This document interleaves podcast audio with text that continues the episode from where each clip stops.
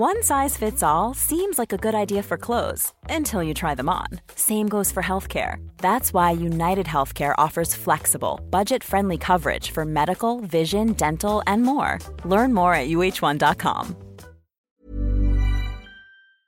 BetMGM is pitching baseball fans a chance to swing for the fences. Register using code CHAMPION200 and win $200 in free bets when you place a $10 moneyline wager on any Major League Baseball game and either team hits a home run, regardless of your bet's outcome. Enjoy baseball like never before with BetMGM's daily promotions at your fingertips all season long. Download the app or go to BetMGM.com and use code CHAMPION200 to win $200 when you bet 10 bucks on an MLB game and either team hits a home run. Sign up today and find out why nothing beats a win at the King of Sportsbooks. Major League Baseball trademarks used with permission. Visit BetMGM.com for terms and conditions. Must be 21 years of age or older to wager. Virginia only. New customer offer. All promotions are subject to qualification and eligibility requirements. Rewards issued as non withdrawable free bets or site credit. Free bets expire seven days from issuance. Please gamble responsibly. Gambling problem? Call 1 888 532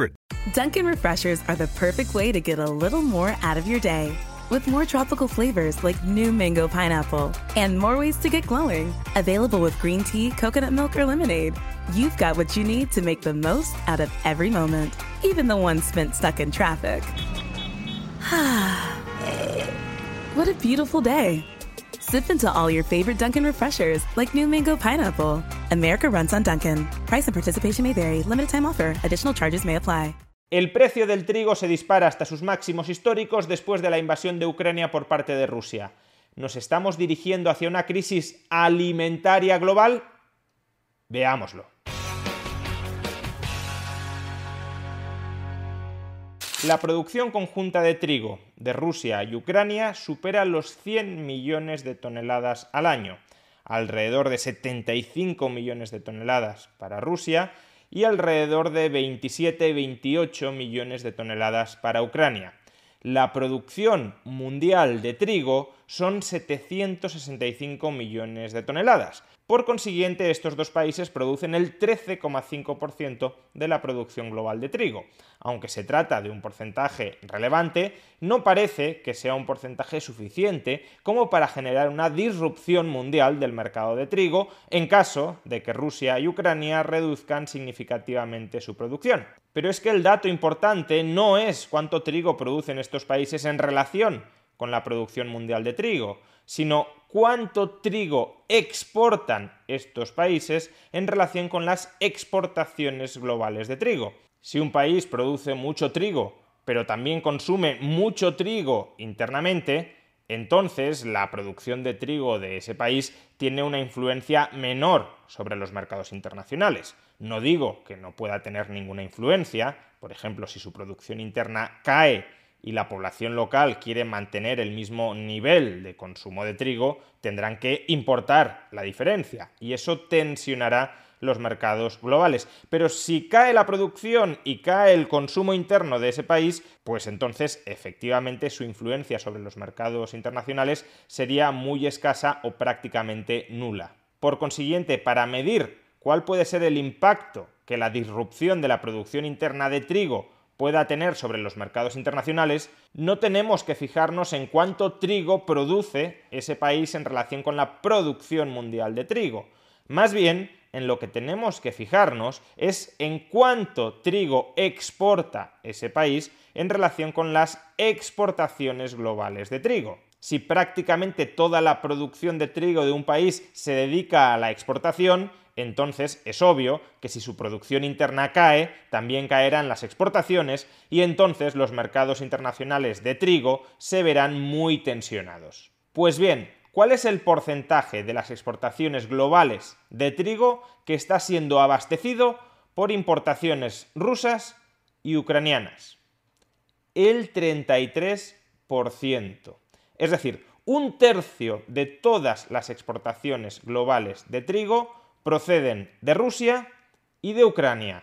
Por consiguiente, si hay una disrupción interna muy fuerte en la producción de trigo en cualquiera de estos dos países, evidentemente eso sí va a tener una repercusión seria sobre los mercados internacionales y por tanto sobre el precio global del trigo. En consecuencia, lo que suceda en la producción de trigo de Ucrania y de Rusia sí afecta y mucho a los precios globales del trigo.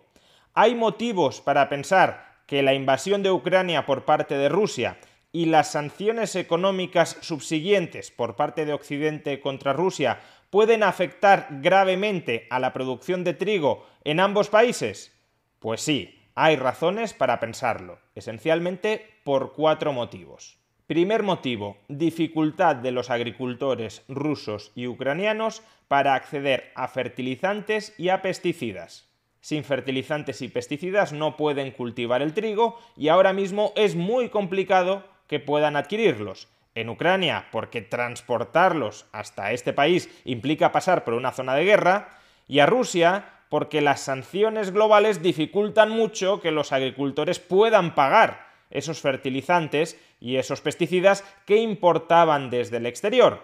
Por consiguiente, aquí tenemos un primer cuello de botella que estrangula la producción de trigo en ambos países. Segundo motivo, escasez de mano de obra en el campo. Este es un problema que afecta sobre todo a Ucrania, dado que la mayor parte de la población adulta está siendo movilizada para combatir en el frente militar, hay muchas plantaciones que se han quedado sin trabajadores con los que poder cultivar y cosechar el trigo. Por consiguiente, aquí tenemos otro segundo cuello de botella que estrangula la producción de trigo, en este caso en Ucrania. Tercer motivo, dificultades logísticas. Gran parte del trigo de Ucrania y de Rusia se vende y se transporta a través del Mar Negro. Y el Mar Negro ahora mismo es el epicentro marítimo de la guerra. Por tanto, se vuelve más arriesgado meterse en el Mar Negro tanto para transportar mercancías desde el resto del mundo a Ucrania y a Rusia, cuanto para transportar mercancías, trigo, desde Rusia y Ucrania hacia el resto del mundo. Y cuarto motivo, una enorme incertidumbre económica y política que puede llevar a muchos agricultores rusos y ucranianos a no sembrar trigo, al menos de momento. Si estamos diciendo que esos agricultores no tienen garantizado el suministro de fertilizantes y pesticidas, no saben si van a poder encontrar trabajadores con los que trabajar el campo, no saben si, aun cuando todo salga bien y consigan cultivar y cosechar el trigo si van a poder venderlo y transportarlo a los mercados internacionales. Y si además todo esto lo incluimos en un contexto de guerra y de sanciones económicas fortísimas contra Rusia, pues muchos agricultores pueden decidir que de momento y hasta que se tranquilicen las aguas y hasta que se normalicen los mercados, no van a volver a sembrar trigo. Todos estos verosímiles y probables problemas de suministro en la oferta futura de trigo ya se están dejando sentir en los mercados financieros.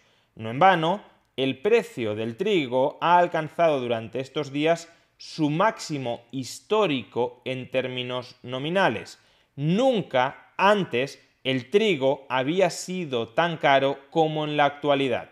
Estamos hablando de niveles de precios que duplican los del año 2021 o que triplican los niveles de precios previos a la pandemia. Por tanto, si la guerra perdura, si los riesgos que mencionábamos antes en la disrupción de la cadena de valor se materializan, si por tanto la subida del precio del trigo se consolida e incluso se incrementa, a lo que asistiremos es a un encarecimiento muy importante de aquellos productos que sean derivados del trigo, como por ejemplo el pan y la pasta. Por supuesto, este podrá parecer un problema relativamente menor en sociedades ricas como las occidentales.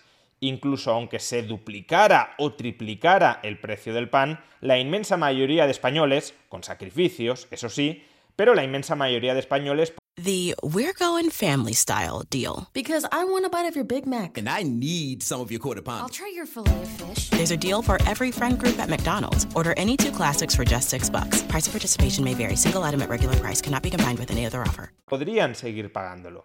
El gran problema de este encarecimiento del precio del trigo no lo vamos a vivir en el occidente desarrollado, que también nos afectará, desde luego pero el gran drama que puede derivar de este encarecimiento histórico del precio del trigo, sobre todo lo experimentarán en los países más pobres. En esos países el problema no solo es que tengan ingresos mucho más bajos que en España y por tanto no puedan permitirse pagar dos o tres veces el precio del trigo previo a la guerra. El problema también es que una de las bases de su alimentación es el trigo. Un alto porcentaje de todas las calorías que consumen diariamente procede de productos derivados del trigo. En definitiva, no solo es que sean pobres y que por tanto tengan poco margen financiero para pagar más por el pan, es que además ese producto constituye una de las bases de su alimentación. Se les está encareciendo aquello que comen fundamentalmente. Y los países más afectados por esta disrupción de la producción y exportación global de trigo serán aquellos países que sean más dependientes de las importaciones de trigo desde Rusia y desde Ucrania. En el siguiente gráfico podemos observar cuáles son los países cuyas importaciones de trigo dependen en mayor medida de Rusia. No solo aparece representado el porcentaje total de sus importaciones de trigo que proceden de Rusia, sino también cuál es el volumen de todo el trigo importado.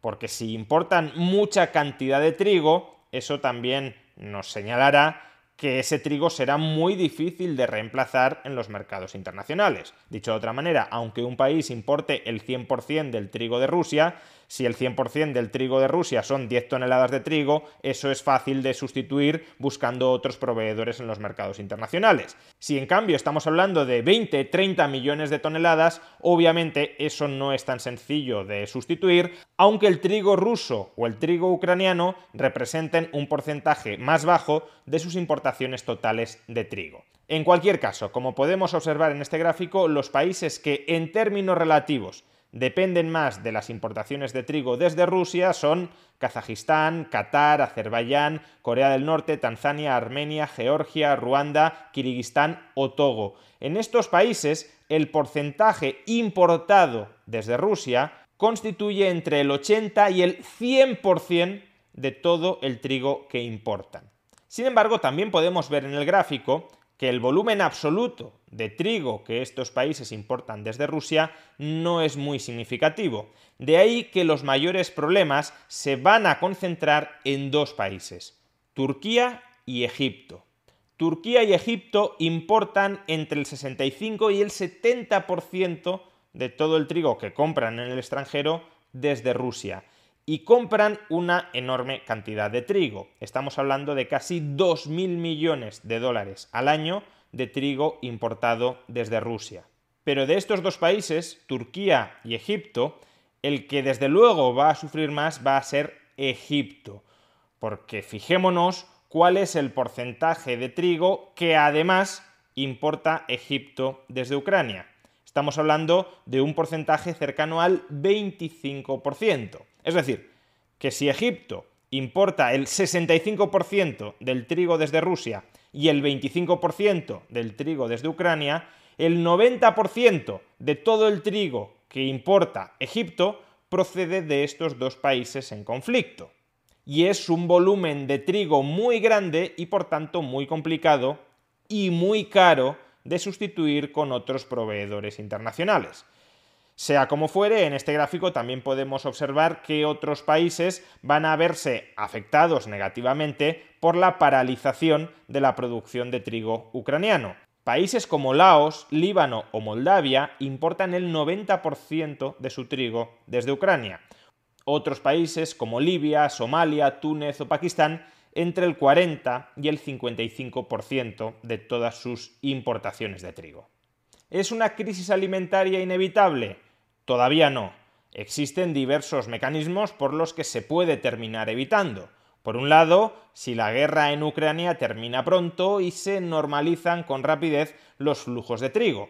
Además, también cabe la posibilidad de que otros países distintos de Ucrania y de Rusia incrementen a futuro su producción de trigo. Y en tercer lugar, además, muchos de estos países cuentan con un colchón de reservas de trigo que según ellos mismos dicen les conceden cierta autonomía frente a importaciones hasta mediados de año. Es decir, que todavía hay tiempo para evitar una crisis alimentaria. Ahora bien, si la guerra se enquista, Si no es fácil sustituir la producción ucraniana y rusa de trigo en los mercados globales y si se agotan las reservas de estos países, nos podemos encontrar ante una crisis alimentaria muy grave. Una crisis alimentaria que tendrá consecuencias del todo imprevisibles. Desde conflictos y revoluciones locales en estos países tan dependientes de las importaciones de trigo rusas y ucranianas, hasta migraciones masivas hacia el occidente rico buscando alimento y sustento.